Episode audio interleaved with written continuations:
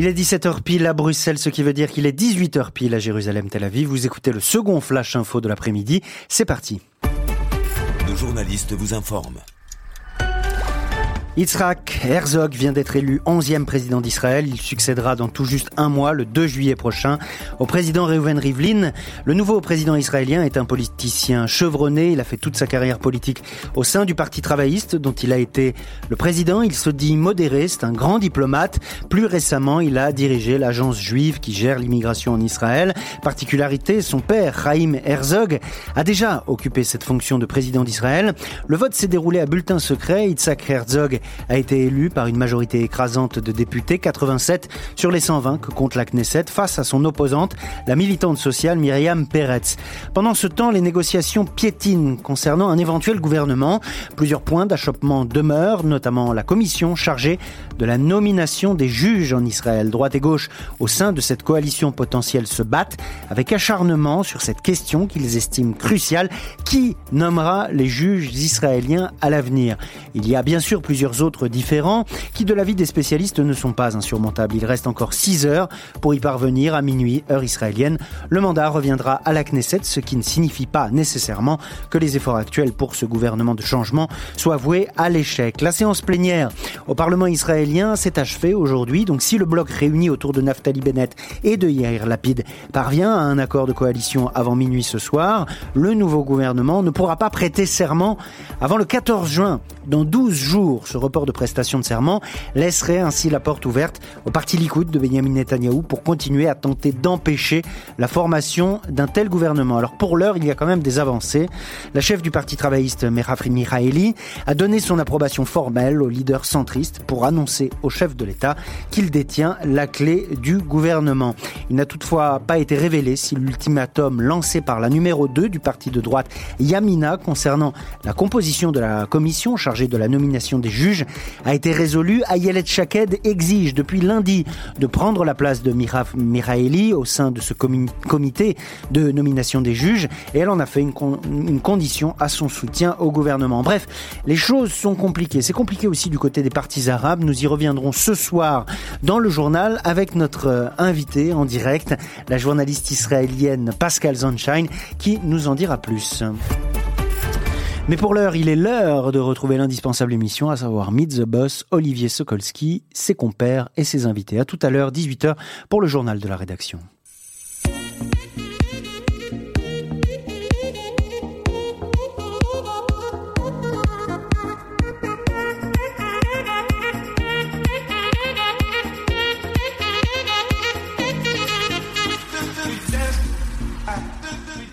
Voilà, bonjour à tous et bonjour à toutes. Ravi de vous retrouver pour cette deuxième partie de Mythe de Boss avec comme invité aujourd'hui David Chicard de Sotheby's Realty. Bonjour David. Bonjour Olivier. Merci d'avoir accepté notre invitation. Bonjour à Serge Kessler, que je retrouve avec grand plaisir après une semaine, euh, une semaine d'absence. Vous, vous, euh, vous m'avez manqué, même si Bernard Ariel vous a, vous a remplacé de main de maître. J'ai été très très bien remplacé. J'ai écouté l'émission, elle a été fantastique. Ça m'a donné très faim là où j'étais, donc euh, donc je pense que tout s'est très bien passé en mon absence. Voilà. Alors on va euh, on va revenir, euh, on va venir chez, chez, David Chicard. David, on, le dit chaque semaine, nous on, aime savoir on aime savoir un peu le, parcours de nos invités parce que c'est c'est ce qui fait que vous êtes arrivé là aujourd'hui. On aime comprendre comment vous êtes arrivé à être à la tête de, de, de Sotheby's Realty. Et donc, on, va repartir en arrière. On va repartir du temps où vous, ben, vous êtes français, vous déjà à l'origine. Je suis né en, Bourgogne, en France, oui. Mhm. Et donc, vous arrivez euh, à faire des. Vous faites vos études là-bas, en France? Alors, jusqu'à mes 15 ans, euh, j'étais à, dans une petite ville qui s'appelle Nevers, dans la Nièvre, qui est très peu connue. Euh, mais qui est connu euh, uniquement, enfin, en partie pour, euh, pour son Grand Prix de Formule 1 à l'époque. Mhm. Et j'ai commencé mes études là-bas. Ouais. Et pour que ça botte, hein, la fameuse botte de Nevers. La botte de Nevers, effectivement. Et toute la littérature qu'il peut y avoir autour de Nevers, le Palais Ducal, et, et, je dirais le, la partie historique, parce que c'est une une ville qui est, qui, est, qui est avant tout historique. D'accord. Et, puis, donc, vous faites vos études à Nevers J'ai fait mes études à Nevers jusqu'à mes 14-15 ans. Et ensuite, je suis parti dans le sud de la France, puisque j'avais comme ambition de vouloir être chef. Vous voyez, c'est une ambition réussite aujourd'hui, en tout cas. Mhm. Mais euh, malheureusement, je suis pas dans la cuisine. Euh, je suis dans la cuisine pour mon plaisir et pas pour, euh, pas pour mon travail. Alors, pour la petite aparté, parce que notre invité de la semaine dernière, c'était également, qui était Jean Bézier des Tartes Françoises, voulait également devenir, devenir chef de cuisine. À, à, la mode Enfin, c'était déjà un, métier, c'était on, avait déjà, euh, tout le monde était déjà très motivé. Donc, vous, venez vous voulez devenir chef de cuisine, vous partez dans le sud de la France, il se passe quoi après David Chicard? Et il se passe, euh, il se passe que je me rends compte que c'est pas un métier euh, humainement tenable, et mais, mais qu'effectivement les, horaires et les et les je dirais la, cadence est, est, complètement infernale, et donc je trouve incroyable le plaisir qu'on peut donner autour de, de, de, l'art culinaire.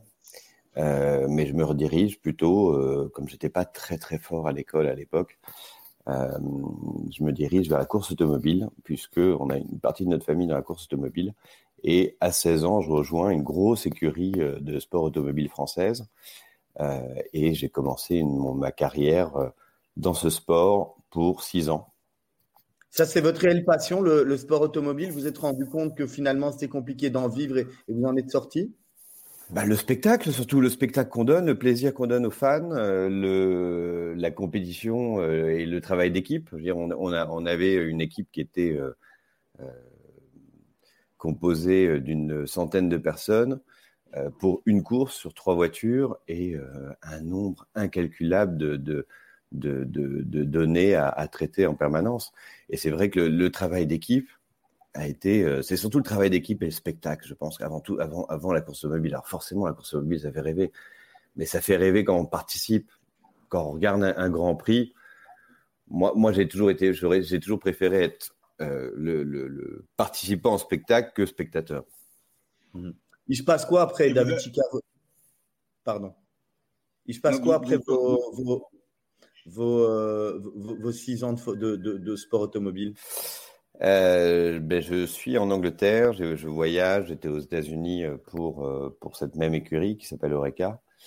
Euh, ensuite, je pars en Angleterre, je travaille en Formule 3, ensuite Formule 3000, ce qui est l'équivalent de la Formule 2. Et euh, je, je, me dis, bon, j'ai fait le tour. Il y, a, un élément qui, qui m'est arrivé où je me suis dit, bon, je, je, fais le tour, il faut, il faut passer à autre chose et je commence l'immobilier. Donc ça, c'était en 2000, 2000, 2003, 2004. Le, job que vous faisiez dans le cadre de la, de la Formule 3000 à l'époque, était, c'était précurseur ou avant à, c'est quelque chose qui vous a naturellement amené à l'immobilier? Quel était votre rôle? Parce que quand on a 100 personnes, j'imagine qu'il y a beaucoup de types de, de jobs différents euh, dans une écurie comme ça. Moi, j'étais responsable mécanique euh, pour la Formule 3000 et j'avais mon équipe, enfin mon équipe. Je, je, je faisais partie d'une grande équipe et je dirigeais une, une, petite équipe de mécaniciens autour de la voiture. Ah oui, donc, on est quand même loin de l'immobilier. Bah, oui, à la fois, euh, une entreprise, c'est euh, euh, euh, un ensemble de personnes. Donc, euh, est-ce que est-ce que c'est vraiment loin de l'immobilier ou loin d'une autre entreprise? Je suis pas si sûr parce que on doit faire avec les caractères de chacun. On doit arriver à trouver un certain équilibre pour pouvoir obtenir la victoire. La grande différence avec l'immobilier, c'est que c'est des championnats qui, qui, qui, se renouvellent tous les, tous les ans. L'immobilier, c'est toutes les ventes. Il n'y a pas une vente, je veux dire, il faut se remettre en question en permanence. Mmh. David Chicard, après, vous, vous créez une, une société immobilière qui s'appelle Property Enter. Alors avant, avant ça, je suis euh, donc ça c'est quand je suis arrivé en Belgique. Et avant ça, j'ai travaillé, j'ai commencé l'immobilier dans une toute petite agence immobilière à Poitiers et où je, je m'étais intéressé aux Anglais et aux lotissements. Donc j'avais loti de trois, de trois, euh, de trois terrains et euh, pour des familles, euh, des familles, des, des, familles de fermiers dans le coin, étant moi-même d'une famille de fermiers à la base.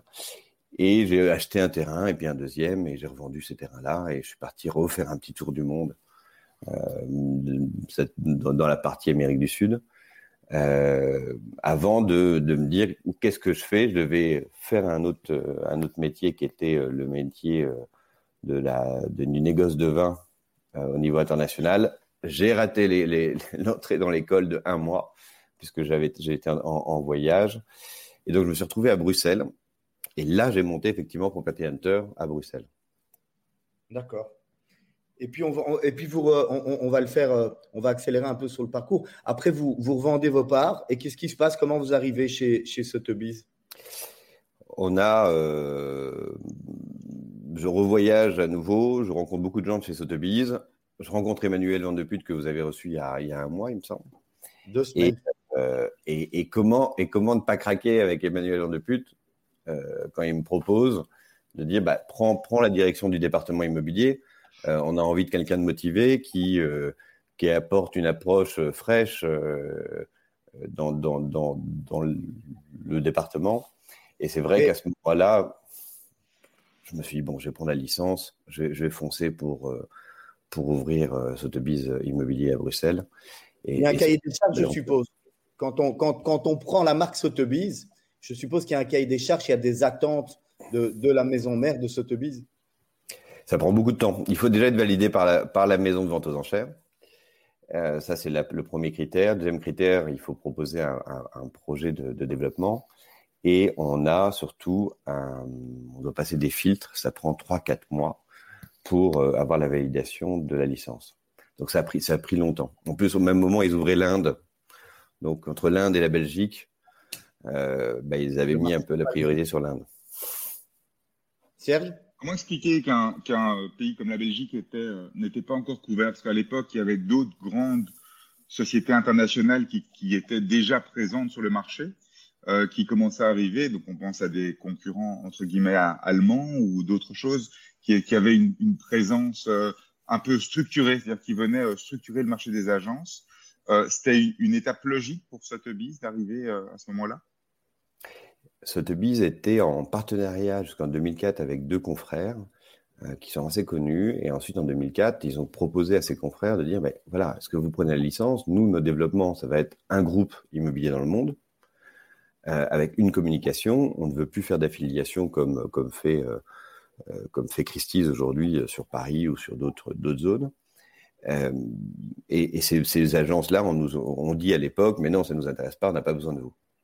C'était en 2004. Internet n'était pas aussi présent. L'immobilier était peut-être euh, légèrement différent en termes d'approche. Je peux le comprendre, je peux le concevoir. Et ensuite, ils ont été ouverts à toute proposition. Il y a eu plusieurs propositions, mais ils n'ont pas trouvé de, d'accord ou le bon profil. Euh, je ne sais pas si je suis le bon profil, en tout cas, a priori, ça, ça fonctionne sur Bruxelles et sur, euh, sur d'autres zones de, de, la Belgique. Euh, et l'autre marque que vous citez, c'était pas le même développement. Le développement, c'était d'ouvrir des, des, des, des, shops, comme ils appellent, donc des shops un petit peu partout et être présent et couvrir la totalité de la Belgique. Et ils sont montés, je crois, à 35, 36 bureaux. Nous, c'est pas notre ambition. Notre ambition, c'est d'avoir un triangle d'or euh, qui est euh, Anvers, Bruxelles, Knock et la périphérie de Bruxelles, forcément. Donc le positionnement de votre positionnement, Sotheby's, c'est que le luxe? Alors qu'est-ce que le luxe? Mais oui, effectivement, c'est notre spécialisation, c'est un million et plus.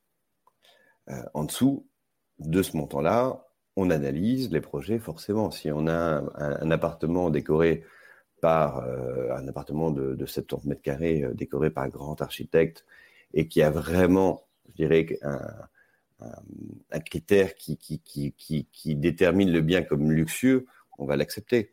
Si c'est une maison signé euh, d'un architecte qui est classé, qui, qui, est une ruine, mais qui a 500, 600 000 euros, on va l'accepter. Donc tout, tout, dépend vraiment du, de l'objet en fait qu'on va aller voir. Donc c'est pas prix. En... Et c'est pour pouvoir mettre en avant, je suppose, une certaine manière de communiquer et pour pouvoir cibler des gens ou traiter avec des gens qui sont aujourd'hui votre cœur de cible c'est de magnifier les biens, magnifier les biens et donner le maximum de marketing, ce qui, ce qui était, euh, ce qui a fait notre différence quand on est arrivé, ce qui fait globalement notre différence aujourd'hui. C'est combien de personnes se te à, à Bruxelles aujourd'hui, l'agence? On recrute. Donc on est aujourd'hui euh, sur la Belgique, puisque moi je considère qu'on est une équipe.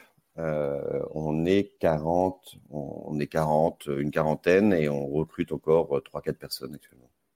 Des vendeurs? Non, pas forcément des vendeurs. On s'est spécialisé. Plus on grandit, plus on s'organise. C'est là où ça rejoint un petit peu la course de mobile. On a aujourd'hui une responsable marketing qu'on n'avait pas il y a un an. On a euh, aujourd'hui une, attachée de presse, pas full-time, mais en tout cas qui nous aide beaucoup. Euh, on a euh, plusieurs photographes en interne. Donc on, s'adapte. Mais les gens qu'on recrute, aujourd'hui, c'est plus dans l'organisation qu'en en, vente, en vente sur terrain puisque ça, on a une équipe qui est, formidable déjà. quelle est la, différence euh, fondamentale entre, entre Sotheby's euh, Realty et, les autres, et les autres agences de luxe euh, à Bruxelles, les autres agences qui font, qui font du haut de gamme? On va pas citer les noms parce que c'est n'est pas, le but, pas le but ici, mais qui est, dont Serge a déjà évoqué enfin, un nom en tous les cas, mais, mais on a d'autres. C'est quoi la, différence fondamentale par rapport à, à Qu'est-ce que vous apportez réellement de plus? Moi, je dirais le. le, Alors, est-ce, qu'on apporte quelque chose en plus? Je, Clairement, le réseau mondial, vous rentrez chez Sotheby's New York, immobilier ou vente aux enchères, vous dites, bah voilà, j'ai ma maison en vente à Uccle. En trois minutes, vous avez, mon, vous avez mon numéro de téléphone et vous avez quelqu'un de chez nous. Ça, c'est une différence que personne ne peut se permettre d'avoir. Ensuite, il y a une complémentarité, puisque les gens, en général, ils aiment bien avoir un ou deux bureaux, et donc souvent on est complémentaire avec une agence euh, locale. L'autre différence fondamentale, c'est que quand un bien est, accepté chez nous, euh, on, le diffuse en général sur une vingtaine de supports euh, digitaux, que ce soit le New York Times, le Financial Times, le Wall Street Journal, le Herald Tribune. on le photographie avec notre photographe, que ce soit en bien en location ou en vente. Et aujourd'hui, on a euh, en plus acheté tout un matériel euh, de, de, visite virtuelle pour s'adapter forcément à l'époque. Et ce qui, a finalement bien été accepté par, le, par nos clients. Donc la différence fondamentale, c'est ça. C'est trois langues, c'est 20 supports, c'est le photographe, c'est les visites virtuelles et c'est surtout le nom et le, le réseau, ce qu'il n'y a pas ailleurs. Ensuite, nous dire qu'on est meilleur vendeur ou autre. Avant tout, l'immobilier, c'est une question humaine. Et on choisit sans doute une marque, mais on choisit aussi quelqu'un qui va nous représenter. En général, vous connaissez quelqu'un de chez Sotheby's ou quelqu'un de chez X. Et donc, vous avez envie de travailler avec ce quelqu'un. Et ensuite, ce quelqu'un, on lui met à disposition des outils pour qu'il puisse mener à bien sa disposition je vous trouve très humble par rapport à l'approche. Moi, je, pense qu'il y a une particularité encore au niveau de Sotheby's, quelque part au niveau de votre marketing et de votre com. Elle n'est pas seulement orientée sur les acheteurs, elle est aussi orientée sur les vendeurs. On sait, on sait tous que l'élément le, plus compliqué euh, au niveau de l'immobilier, c'est d'arriver à rentrer des biens, comme disent les gens dans le, dans le domaine. Donc, euh, à rentrer des biens. Et, euh, et, vous avez réussi, il me semble, avec Sotheby's, à, à créer une, une agence dans laquelle les gens ont envie d'amener leurs biens. Euh, est-ce que c'était euh, une stratégie assumée ou est-ce que ça s'est simplement euh, passé de par la force de la marque? Ben, les, deux, les deux stratégies qu'on vraiment qu'on a envie de mettre en avant, c'est l'humain et c'est le marketing. Moi, je crois que de toute façon, le métier de l'agent immobilier, c'est la mise en relation entre deux personnes. Euh, ça a été, c'était fait à la base dans les campagnes, euh, dans les campagnes où il y avait un fermier qui, euh, présentait un fermier à un autre fermier pour acheter de la terre. Et, donc le, métier d'agent immobilier, c'est avant tout un métier de contact. Et, évidemment, pour nous, le, les vendeurs, ce qu'on, plante aujourd'hui, c'est du très long terme. Donc on essaie de choisir des collaborateurs qui visent le long terme. Et la relation qu'on va avoir avec nos acheteurs ou nos, bailleurs ou nos, vendeurs, on les met forcément euh, largement en avant puisque c'est ceci qui est notre meilleure publicité, c'est la satisfaction de nos clients. On peut avoir le meilleur marketing, mais si l'humain, que ce soit les vendeurs ou les acheteurs, on, ne les, on les bichonne pas, euh, notre marketing euh, passe à côté. Hein. Mais je pense, ce que je veux dire, c'est que les gens qui vendent leurs biens viennent vous voir, frappent à la porte, peut-être plus que dans d'autres agences. Bah, par le marketing et puis par l'humain, je pense, sincèrement. Euh, nous, notre souhait, c'est effectivement, quand on vend un bien à 2 millions d'euros, pourquoi on irait voir quelqu'un d'autre que chez Sotheby's? On se pose toujours la question, on se dit qu'est-ce qu'on peut améliorer? Donc chaque vente, on n'est pas parfait. Hein. J'imagine qu'il y a des gens qui, nous apprécient sans doute moins, mais chaque vente, on se remet en question de se dire tiens, alors attends, ça, alors c'est pas de notre faute, mais comment j'aurais pu euh, améliorer euh, le contact, améliorer la formation? En tous les cas, on est vraiment loin de la, de la petite, si on peut le dire ainsi, de la petite agence immobilière dite classique euh, bruxelloise. Les, les, codes ont bien changé, on va dire. Ça a fort changé. Hein. Entre quand j'ai commencé j'ai une toute petite carrière. Hein. Quand j'ai commencé en 2000, 2003, 2004 et aujourd'hui, c'est pas du tout le même, euh, la même approche. Hein. David Chicard, on va marquer notre première pause musicale. vous avez demandé de choisir, comme à tous nos autres invités, euh, deux morceaux. On va les écouter dans l'ordre que vous, que vous préférez. Alors, soit c'est La complainte du progrès de Boris Vian. Mais le deuxième, je vais vous laisser le prononcer, hein, parce que sinon, Serge va encore rigoler. The Slit Exactement. Heard It Through the Grapevine. Voilà, vous préférez, vous préférez commencer par lequel des deux? Euh, Bah écoutez, Boris Vian, je pense que c'est un bon, un, bon, euh, un bon commencement. D'accord. Et, pourquoi on va choisir Boris Vian? Alors c'est vrai que quand vous demandez deux morceaux, il y a un petit dilemme qui s'installe quand même avec tous les morceaux qu'on aime bien en général. Il faut qu'il y ait du sens et Boris Vian est une personne complète dans son dans son œuvre. Et, je trouve que la complainte du progrès était très moderne à l'époque. On se retrouve dans quelques secondes.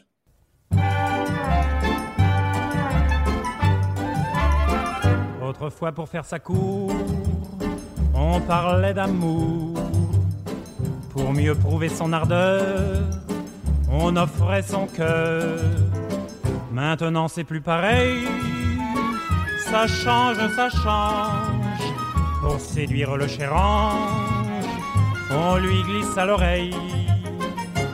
Ah, Gudule, viens m'embrasser et je te donnerai un frigidaire, un joli scooter, un atomixer et du Dalopio, une cuisinière avec un four en verre, des tas de couverts et des pelles à gâteau, une tourniquette pour faire la vinaigrette, un bel aérateur pour bouffer les odeurs, des draps qui chauffent, un pistolet à gaufres, un avion pour deux. Et nous serons heureux, autrefois s'il arrivait que l'on se querelle, l'air lugubre on s'en allait en laissant la vaisselle. Maintenant que voulez-vous? La vie est si chère. On dit rentre chez ta mère et on se garde tout. Ah, Gudule, excuse-toi, où je reprends tout ça.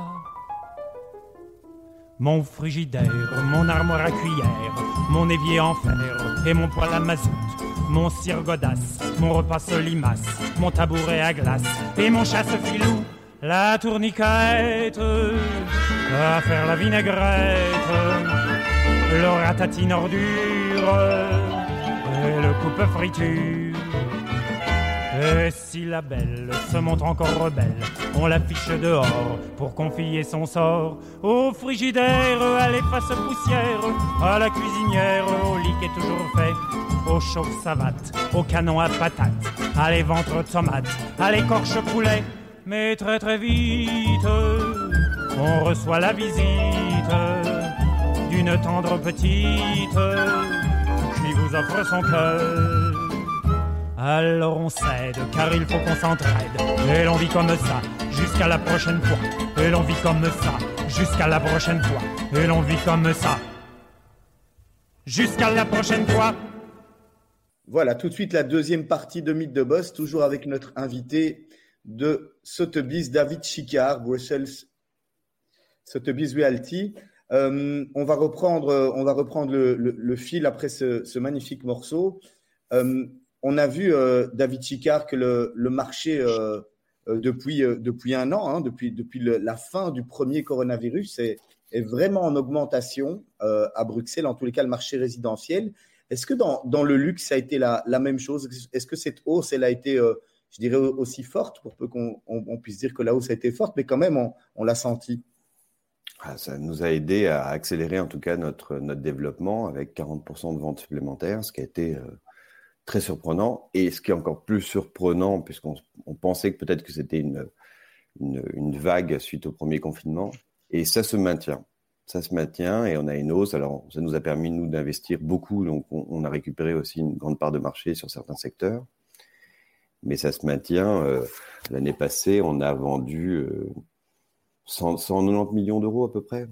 Euh, ça représente combien de biens Ça représente combien de biens Ça représente donc c'est une moyenne de 2 millions d'euros, 2 millions et, quelques et quelques centaines de milliers d'euros. Donc on est euh, euh, sur bah, 90, 95, 95 biens à peu près.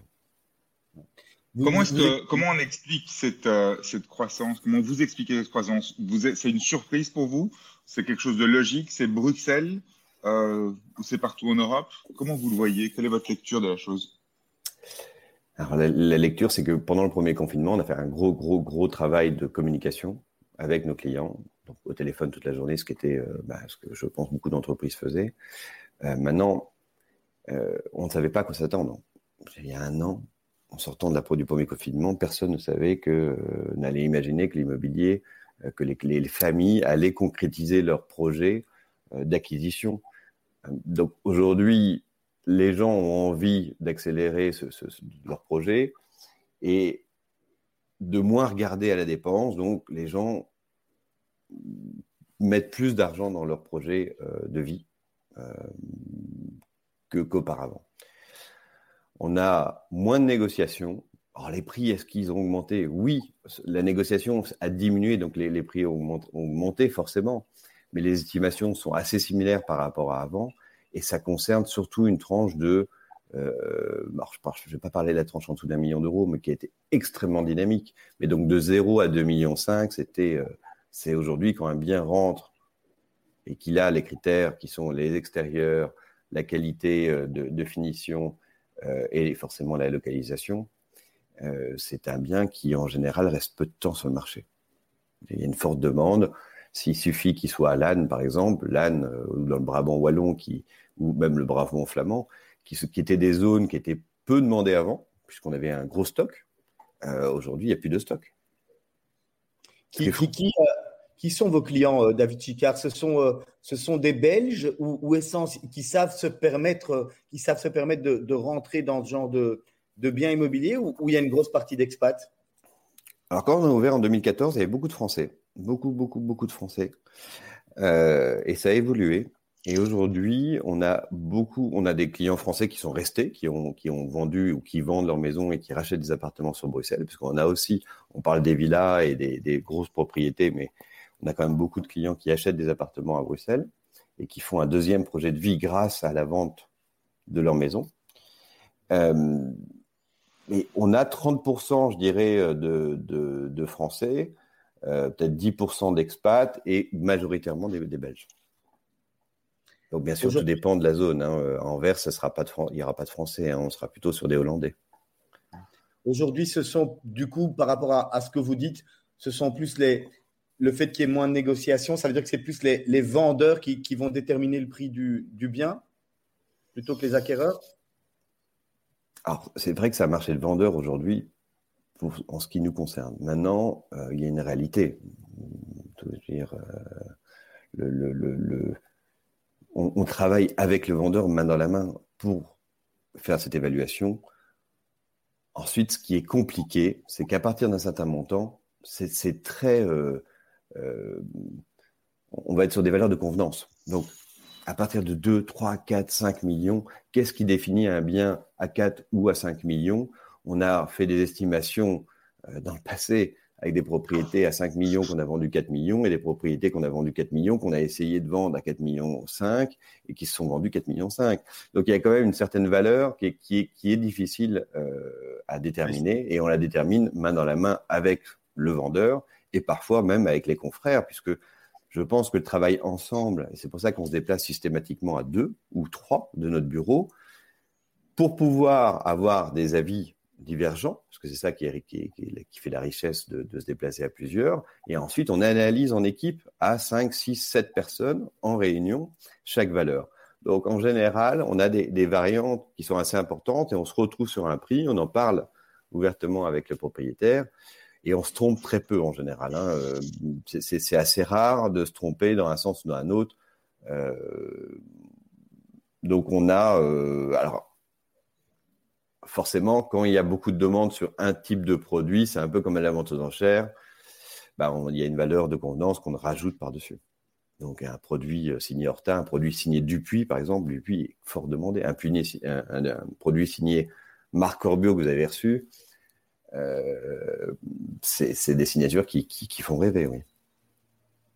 Et c'est là où on retrouve encore la particularité peut-être de Sotheby's. On, on, retombe dans l'immobilier et l'art, Euh, est-ce que cette logique, cette politique, ou vous l'avez partout dans le monde? Est-ce que c'est vraiment la marque de fabrique de l'agence? On essaye toujours de, travailler de la même manière. Néanmoins, en Belgique, euh, on est rémunéré, même si on travaille pour les vendeurs et les acheteurs, euh, on, est rémunéré uniquement par les vendeurs, donc à hauteur de, de X%. La grande différence avec l'Allemagne ou avec les États-Unis, c'est qu'il y a un vendeur pour euh, pardon, il y a un, gestionnaire, donc un agent pour le vendeur et un gestionnaire pour l'acheteur, souvent. Donc, l'approche est légèrement différente puisqu'ils ont un côté où euh, bah, il y a deux professionnels de l'immobilier qui se rencontrent et qui essaient de trouver le meilleur accord pour les deux parties. Ce qui n'est a, pas vraiment le cas en Belgique. Au niveau du modèle économique, justement, euh, le modèle économique des agences, pour vous, en Belgique, il est encore justifié. C'est ce modèle où on parle d'un revenu en pourcentage, c'est quelque chose qui, euh, qui est logique encore Je pense que ce qui n'est pas euh, logique, ce qui, serait, ce qui est logique, c'est le modèle allemand où il y a un pourcentage pour l'agent vendeur et un pourcentage pour l'agent acheteur. Hein. Ça, c'est logique puisque effectivement, aujourd'hui, en Belgique, l'agent immobilier n'est pas forcément neutre. Il est payé par le vendeur alors qu'en Allemagne, ils sont payés par les deux parties et c'est divisé par les deux parties. Donc, est-ce que c'est un système logique? Euh, Oui, en partie. Est-ce qu'on est la rémunération, parce qu'en Belgique, c'est libre, les honoraires sont libres, mais nous, on varie aux alentours des 3%, euh, et pour des propriétés plus spécifiques, on monte jusqu'à 5%. Euh, mais en soi, dans, tous les pays du monde, enfin la plupart des pays du monde, les rémunérations tournent entre 4 et 6 de, en moyenne, alors qu'en Belgique, on est en moyenne plutôt aux alentours des 3.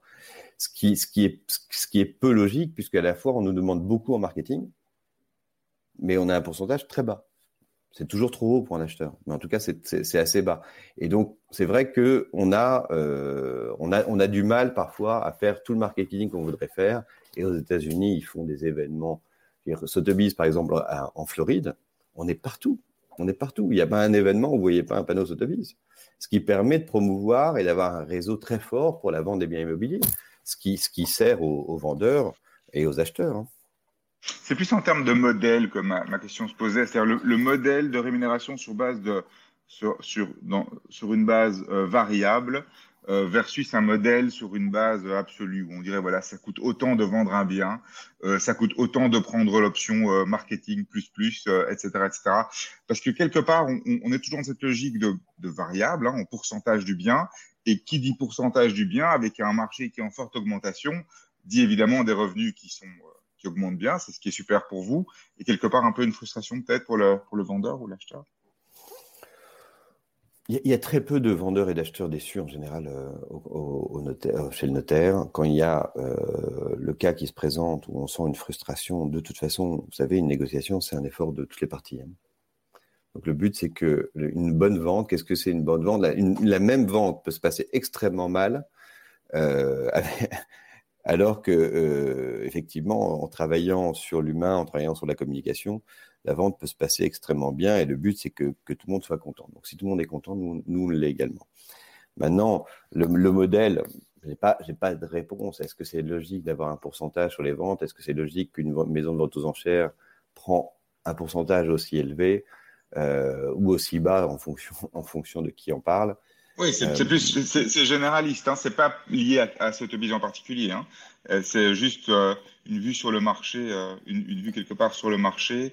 On, sur fond même de polémiques plus larges, hein, on a eu une polémique en Belgique sur les frais de notaire et le, le montant des frais de notaire qui était aussi considéré comme étant surévalué par le ministre les droits d'enregistrement, parce que les frais de notaire sont élevés.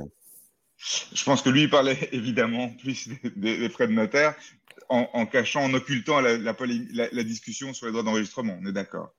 Ben, en fait, ce qui n'est pas logique, alors malheureusement, je, je, parlais un petit peu à côté de votre, euh, de votre question, mais ce qui n'est pas logique, effectivement, c'est le système euh, des droits d'enregistrement en Belgique. On est dans un, en, 2021, euh, on est dans un monde qui bouge, qui évolue. Les gens déménagent pour un oui, pour un non. On est quand même, même avant le Covid, et ça a accéléré avec le Covid, on est quand même dans un, un, monde où il y a beaucoup plus de transactions que dans 1950 et ils ne changent pas les droits d'enregistrement. Ça, c'est un vrai problème. Et comment, comment vous faites pour accéder à la propriété? Alors, je ne vais peut-être pas parler de, notre secteur, mais pour des jeunes qui démarrent, comment vous faites pour accéder à la propriété avec des droits d'enregistrement aussi élevés? Il vaudrait, mieux un modèle, euh, il vaudrait mieux un modèle comme aux États-Unis où, on a donc euh, pas de droit d'enregistrement, mais une taxe euh, foncière plus importante euh, à payer chaque année, qui sur, sur le pourcentage, sur la, valeur, je pense, hein, la valeur du bien. Et pourquoi pas? Et pourquoi, pourquoi aux États-Unis, en une semaine, on peut, euh, on peut être propriétaire et en 2021, en Belgique, il nous faut quatre mois? C'est ça qui comment, comment, on explique ça? Dire, ça n'a pas de sens.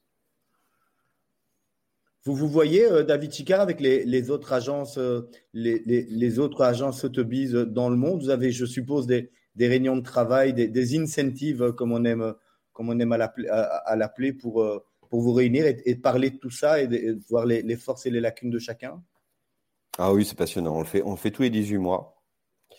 Euh, ben, cette année, malheureusement, par Zoom. Alors, c'est vrai que par Zoom, avec plus de 3000 euh, personnes, c'est c'est pas c'est pas facile mais en tout cas tous les 18 mois on se rend compte en général c'est aux États-Unis ou en Europe euh, bien pire sera en Inde mais mais c'est c'est enrichissant parce que les problèmes qu'on a au quotidien nous qu'on rencontre ou les outils qu'on va utiliser en se disant attends mais on, a l'idée du siècle, on va utiliser tel outil. Aux États-Unis ou au Japon, ils l'utilisent déjà depuis des années. Donc c'est vrai que c'est intéressant parce que l'échange, on se sent moins seul, on, a une approche euh, qui est euh, finalement euh, quasiment identique et on échange sur, sur beaucoup, sur beaucoup. Donc c'est vraiment enrichissant. Ça apporte en tous les cas, ça apporte beaucoup il y a encore des territoires euh, qui ne sont pas couverts par Sotheby's euh, Realty qu'on pourrait aller ouvrir? Alors, plus beaucoup. Plus beaucoup, parce que je crois qu'on est dans 76 pays maintenant. Euh, les zones les plus intéressantes, forcément, bah, sont, déjà, occupées. Après, il y a des, bureaux qui ne, fonctionnent pas, malheureusement, par, soit par, la période qui n'était pas en phase avec le bureau ou alors l'équipe qui ne fonctionnait pas. Donc il y a parfois des renouvellements de, de bureaux. Euh, on a, euh, euh, mais en Italie par exemple, en Italie ils avaient, ils étaient partis sur un bureau, ils avaient peu de moyens et ils sont finalement aujourd'hui numéro un en Italie. Ils ont neuf bureaux et à contrario dans d'autres pays ils avaient beaucoup de moyens et, et ça n'a pas pris. Ça n'a pas pris. Parce que c'est avant tout une question d'humain. Donc l'humain est, au milieu de, tout notre métier. C'est le cœur de notre métier. Il y a l'immobilier, mais pour moi, on fait surtout un métier d'humain. On avait posé la, même question hein, à, votre, collègue qui était venu il y a deux semaines. Est-ce que le, rachat de, de par Patrick Drahi pour la, version euh, immobilière pour vous a, changé quelque chose? Pas encore. Pas encore.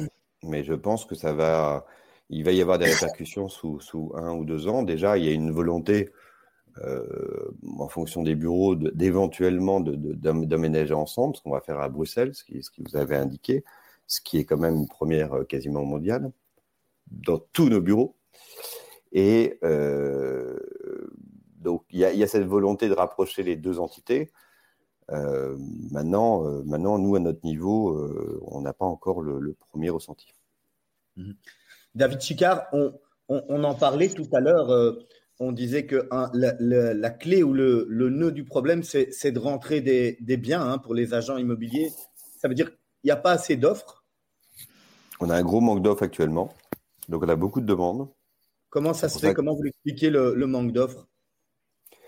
L'enthousiasme de, 2020, début 2021 sur l'acquisition de biens, qui avait, pas, euh, qui avait moins avant. Donc c'est vrai que c'était une année quand même euh, exceptionnelle et on a euh, on a vendu beaucoup beaucoup de biens qui étaient depuis longtemps sur le marché est-ce qu'il faut en profiter? Parce que je sais que là vous allez, vous allez m'amener. C'est est-ce qu'il faut en profiter pour vendre aujourd'hui? Oui. Si, vous avez un projet réel derrière, immobilier, de résidence secondaire ou d'appartement où vous avez déjà le bien, c'est vrai que c'est une très bonne période pour vendre. Euh, maintenant, s'il n'y a pas de projet, vous devez vous reloger. Hein. Est-ce qu'il faut en profiter pour vendre alors? Bah, Si votre projet de vie est déjà euh, organisé, forcément, c'est une bonne période. Il ne faut pas attendre la fin où tout le monde. On a beaucoup de clients qui nous disent Ah, je vais attendre que tout le monde soit vacciné ou que la majorité de la Belgique soit vaccinée, alors qu'ils ont déjà leur projet de vie. pourquoi attendre? C'est le bon moment. Il y, aura une correction à la baisse finalement dans les, dans les jours, les mois qui viennent, vous pensez? Est-ce que, est-ce que, on, est-ce que pendant la première, le premier lockdown, on m'aurait posé la question euh, est-ce que le marché immobilier va, va cartonner après le, premier confinement? J'aurais pas pu répondre. Je, pense qu'il va y avoir des biens qui vont être, euh, qui sont de toute façon mis, mis, mis à l'écart. On va avoir du stock, on le sent maintenant, ça re-rentre. Donc la, la, les corrections à la baisse, non. Des corrections à la normale, oui. Les, gens qui achètent sont des gens donc, qui ont des projets de vie, euh, en, partie, surtout dans votre marché. Vous avez aussi des investisseurs, j'imagine, qui s'intéressent à des bâtiments plus larges ou à des biens purement dans une optique d'investissement. Aujourd'hui, on, est où en Belgique par rapport aux attentes de rentabilité sur un bien immobilier Et quelle est la part de l'immobilier dans un portefeuille classique? L'idéal d'un portefeuille classique, tout dépend de son portefeuille. Mais euh, si on est à 30-40% en immobilier hors euh, résidence principale, c'est une bonne chose, je pense. Maintenant, les attentes au niveau des rentabilités, elles sont très faibles. Euh, je pense que vous avez eu quand même beaucoup d'invités pour en parler euh, les dernières années. au fur et à mesure, ça baisse. Donc, à un moment donné, on était à 5% il n'y a pas si longtemps que ça. Après, on était à 4, maintenant on était à 3,5 avant post-Covid et maintenant euh, avant Covid et on est maintenant on est des gens qui achètent des propriétés avec des rentabilités de 2, 2,5 euh, net, hein, j'entends. Hein, sur, sur ça veut dire qu'en parallèle, le, marché de la location, lui, lui est resté stable en fait. Il, lui n'est pas augmenté en même temps que le. Il n'a pas augmenté. Hein. Et après, il y, a, la fois, il y a, il y a, y a mais il y a pas, ce n'est pas une, plus lié à la spéculation. Il y a le foncier, effectivement, l'acquisition du foncier, mais en général, ça se fait sur 5 à 10 ans hein, pour des grosses opérations. Euh, alors, ça peut être plus réduit, mais avec la lenteur euh, de, certaines administrations, c'est quand même, ça prend du temps. Et il y a surtout les matériaux, l'explosion des matériaux. Euh, les normes à respecter. Donc on a maintenant le prix de construction a explosé et à la fois les loyers n'ont pas bougé. Forcément, puisque les salaires n'ont pas forcément non plus beaucoup bougé. Donc on a, on a de l'immobilier neuf qui est de plus en plus cher, ce qui est euh, explicable sans aucune spéculation. Euh, et donc du coup des rentabilités qui sont extrêmement faibles. Et tout ça maintenu en place par des banques qui continuent de prêter? Ah, pour ceux qui n'ont pas d'argent, c'est quand même compliqué. Hein. Il faut, même pour un appartement, à, alors c'est pas notre marché, mais même un appartement à 200, 250 000 euros. Et encore, qu'est-ce que vous avez aujourd'hui à 250 000 euros? Dans, les communes qu'on aime bien Plus grand chose. Maintenant, il faut aller, euh, faut aller, on va de plus en plus loin. Euh, en neuf, à 200, 250 000 euros euh, sur des communes comme XL, vous avez, vous avez quasiment rien. donc, il faut mettre 30% de ça? bah, La TVA, les frais de notaire, du coup, pas les droits d'enregistrement, les frais de notaire, les frais d'hypothèque, euh, et en plus un apport sur le bien. Et votre bien, vous l'achetez 100, il vous coûte 100, 123, 124, il vaut toujours que 100. Avant de, rattraper les, les 23 ou les 24, il faudra quelques années. Est-ce que c'est pas paradoxal alors justement au niveau des entre, enfin, des gens qui achètent pour investir, d'avoir de s'attendre à un niveau de rentabilité ou d'accepter un niveau de rentabilité de l'ordre de 2,5%, alors qu'on a, grâce à des opérateurs comme Sotheby's, accès à un marché au niveau international qui peut peut-être nous permettre d'aller chercher une meilleure rentabilité ailleurs. Parce qu'on peut venir chez vous, j'imagine, et dire, tiens, je suis intéressé d'acheter euh, aux Caraïbes, à Miami ou, euh, ou en Afrique. Bah, notre spécialisation, c'est les résidences principales ou secondaires. Donc, on vient peu nous voir pour des investissements euh, alors, il y, a des personnes qui nous ont acheté des appartements sur Bruxelles dans des projets neufs, parce que c'est vrai que souvent les projets neufs qu'on nous, nous, confie à la vente sont plutôt des projets tournés vers le haut de gamme. Et euh, on a des gens qui nous achètent aujourd'hui pour une installation dans 5 ans, pour leur retraite par exemple. Ça, ça arrive très fréquemment. On a un produit euh, à Uccle, les gens nous ont acheté pour leur retraite dans 8 ans. Vous voyez Donc, le projet n'est pas construit, le temps qu'il se construise, on va, va l'avoir en location que 5 ans à peu près. Là, la rentabilité n'est pas du tout cherchée. Ce n'est pas, pas le but. Maintenant, la rentabilité, on fait des opérations de temps en temps, mais ce n'est pas notre, notre spécialisation.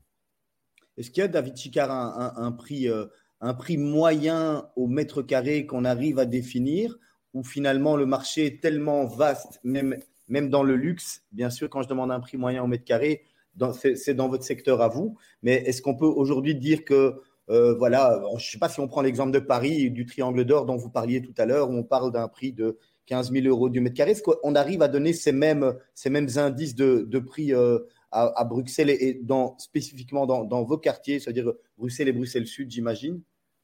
Bah, c'est vrai que les, communes les plus demandées sur Bruxelles, je, sors des chiffres euh, du, ministère des Finances, c'est XL, donc, le plus grand nombre de biens vendus au-dessus d'un million d'euros, c'est XL, Uccle, Rode Saint-Genèse. Euh, ça, c'est les trois communes phares. Maintenant, sur ces communes-là, il y a forcément un prix au mètre carré, puisqu'il y a la construction. Et ensuite, il y a tout ce qui va avec.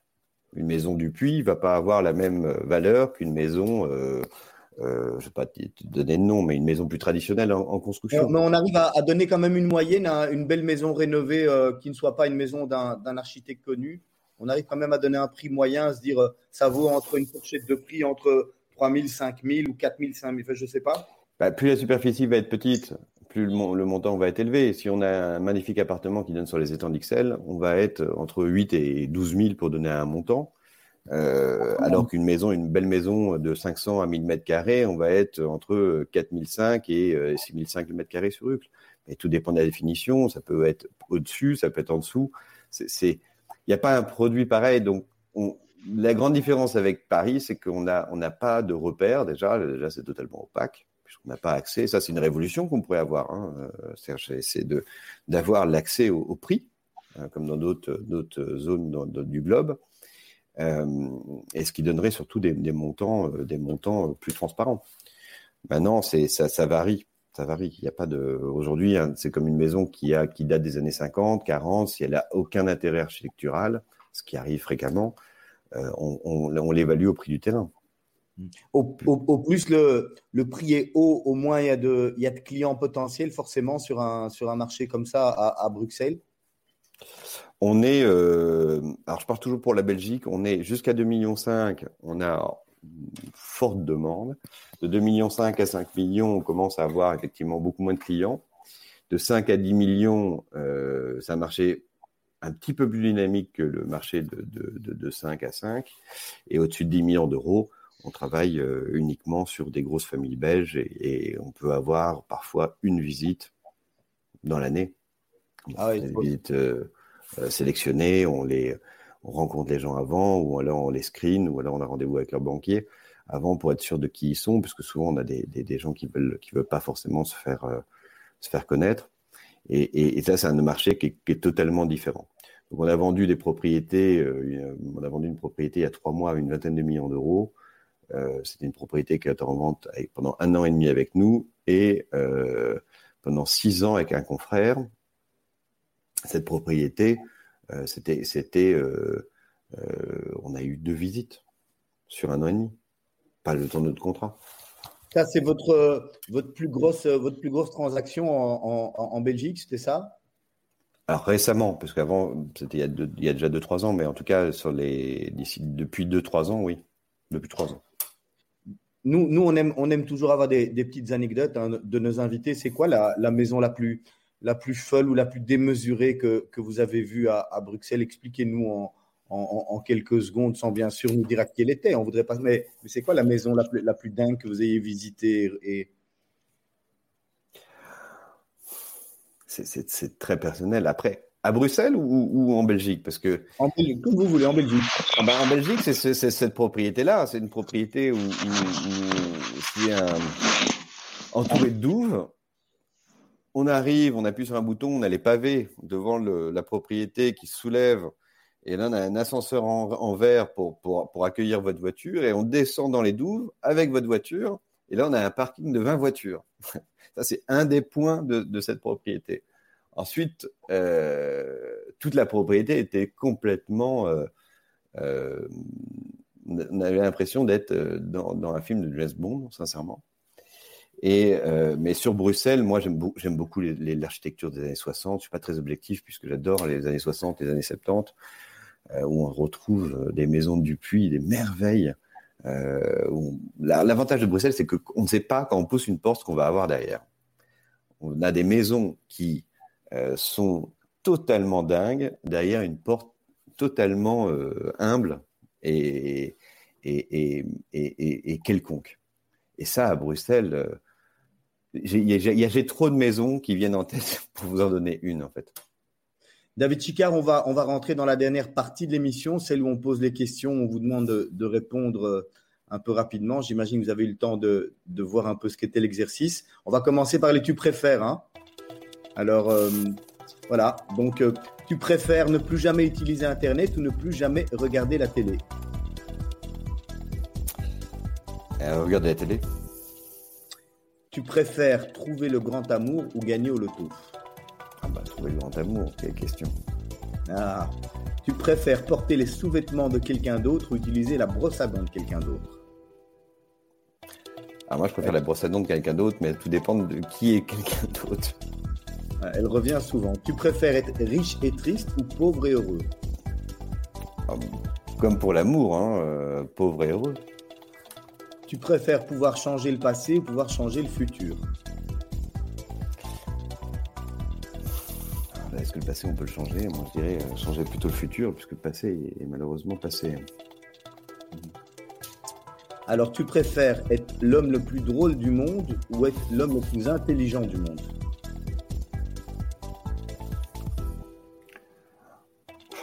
Bah écoutez, euh, le, le plus drôle du monde peut-être. Le plus drôle du monde plutôt? Allez. Tu préfères pouvoir voler partout ou être invisible Ah, voler partout. Voler partout. C'est un peu ce qui revient dans tous les rêves. Ouais. Tu, en tous les cas, Icar, tu préfères voyager dans le passé, rencontrer tes ancêtres ou aller dans l'avenir et rencontrer tes arrière-arrière-petits-enfants Je pense que je serais plutôt nostalgique à, à rencontrer mes ancêtres. Tu préfères explorer l'espace ou l'océan? Ah, L'océan. Allez, parfait. Toutes ces réponses. David Chicard, si vous pouviez changer une, une chose dans votre vie, ça serait quoi? Euh, je, suis euh, changé une chose dans ma vie. Aujourd'hui, non, je suis, assez comblé. Euh, euh, J'ai pas d'enfant. Si, je pouvais changer quelque chose, euh, ce serait d'avoir un enfant, ce qui, ce qui, est, ce qui est possible. Mais, mais je pense que ça, c'est la la chose que je changerais. Votre, euh, votre petit plaisir coupable C'est de marcher seul dans le. Alors, est-ce que c'est un petit plaisir? C'est de marcher seul dans la forêt et sans téléphone. Oh, ça, c'est pas très coupable. Hein ah, c'est pas coupable. Alors, qu'est-ce que je pourrais. Euh, alors, mon plaisir coupable, euh, bah, c'est de me donner une boîte de chocolat et malheureusement, en général, la boîte y passe. Donc, il n'y a ah pas de chocolat chez moi. Vous n'en trouverez pas le, métier que vous auriez aimé faire à part celui que vous faites actuellement J'imagine pouvoir. Bah, donner du plaisir, donc chef. Dans, une cuisine d'un restaurant, lequel? Un étoilé c'était j'aurais eu une idée de d'étoiler. Maintenant, je pense qu'un petit restaurant de campagne sur une petite place où les cigales chantent, euh, ça me conviendrait parfaitement. si vous voulez, je connais une agence immobilière où on peut euh, vous aider. Projet de vie. Une chose que, que, vous avez faite en étant plus jeune que vous n'oseriez plus refaire aujourd'hui. David Chicard, dites-nous tout. Bon, c'est de partir, euh, de partir euh, en voyage avec, euh, avec quelques centaines d'euros en poche en me disant mais je suis au roi du monde avec ces 100 euros. Votre définition du bonheur La sérénité. Tout simplement. C'est quoi, c'est quoi votre, votre conseil pour rester zen? La, marche, la marche justement. Et après, éviter le café, moi j'en prends beaucoup trop. Votre cauchemar récurrent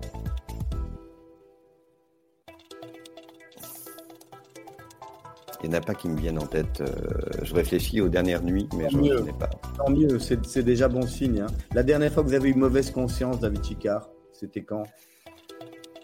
Euh, c'était, Non, j'ai pas de, mauvaise conscience. je me remets souvent en question, mais, mais souvent avec le recul, je me dis bon, bah, j'ai bien fait quand même. Parce que sur le moment, je me dis est-ce que j'ai bien fait quand même de, faire ça ou d'avoir dit ces mots-là? La mauvaise conscience, c'est qu'on a eu euh, je pense avec certaines personnes, mais je m'excuse. C'était assez récemment, mais je me suis excusé euh, tout de suite après. Donc, euh, est-ce que c'est avoir une mauvaise conscience? Et, ce que vous appliquez, ce que vous vous appliquez à vous-même, vous l'appliquez également à vos équipes? Vous, Souvent, vous, vous parlez de ce, genre de, choses, de se remettre en question et de, alors j'essaie de pas trop l'appliquer, sinon ça va les fatiguer. Hein. Ils sont très fatigués déjà avec moi euh, de, de mettre toujours les choses en question. Donc j'essaie de l'appliquer avec moi-même et d'en donner une partie à, mes équipes, mais, mais pas totalement, sinon ça, ça va être compliqué. Où s'arrête votre pardon? Ah, je suis, je suis pas du tout. Euh, je, je, pardonne très facilement. Le, le, le, moment le plus heureux de votre vie? Hum,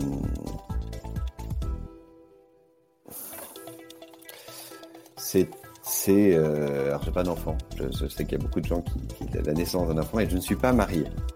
Mais, mais donc, euh, donc le, moment le plus heureux de ma vie, c'est, vous savez, c'est des petits moments. J'ai pas un moment, c'est des petits moments où la lumière est parfaite. Vous savez, cette lumière qui, arrive avec les gens qui vous entourent, le, le, bruit, que ce soit des feuilles de la mer ou autre. C'est plein de petits moments qui sont parfaits, en fait. Vous, vous, voyez où dans, dans 10 ans? Toujours à, à Bruxelles, euh, à la tête de, de Sotheby's Realty ou tout à fait, euh, comme vous l'avez dit tout à l'heure, dans, dans, un autre domaine, à faire autre chose? Euh, Tout à fait dans un autre domaine, à faire autre chose, dans le social. Ah oui, carrément. Là, on passera du, du coq à l'âne, comme on dit. Bah, oui, je pense que c'est important de, de, laisser sa place euh, à d'autres personnes à un moment donné et aussi euh, de, de, de, faire des choses qu'on a envie et on n'a qu'une vie. Donc, euh, qu'est-ce qu'on doit faire avec cette vie? Est-ce qu'on peut avoir plusieurs chapitres de vie? Autant avoir plusieurs chapitres, de vivre intensément et, et, et avoir du sens. Et, et c'est vrai que Sotheby's aujourd'hui est une magnifique aventure. On s'éclate tous les jours. On a un marketing incroyable. On a des gens incroyables moi, je, verrais bien euh, faire d'autres projets, euh, euh, à caractère plus tourné vers les autres que, que ce qu'on c'est ce qu'on fait également aujourd'hui, mais, mais plus à caractère. en fait, on a un projet. Je suis désolé, c'est une réponse qui est très longue. Je sais que vous vouliez des réponses brèves. Euh, j'ai un projet qui est en train de se, on essaie de mettre en place, qui est euh, l'accompagnement de fin de vie vers des, pour des soins palliatifs vers les personnes qui sont euh, mourantes. Et donc, je me vois parfaitement faire ça dans les années à venir.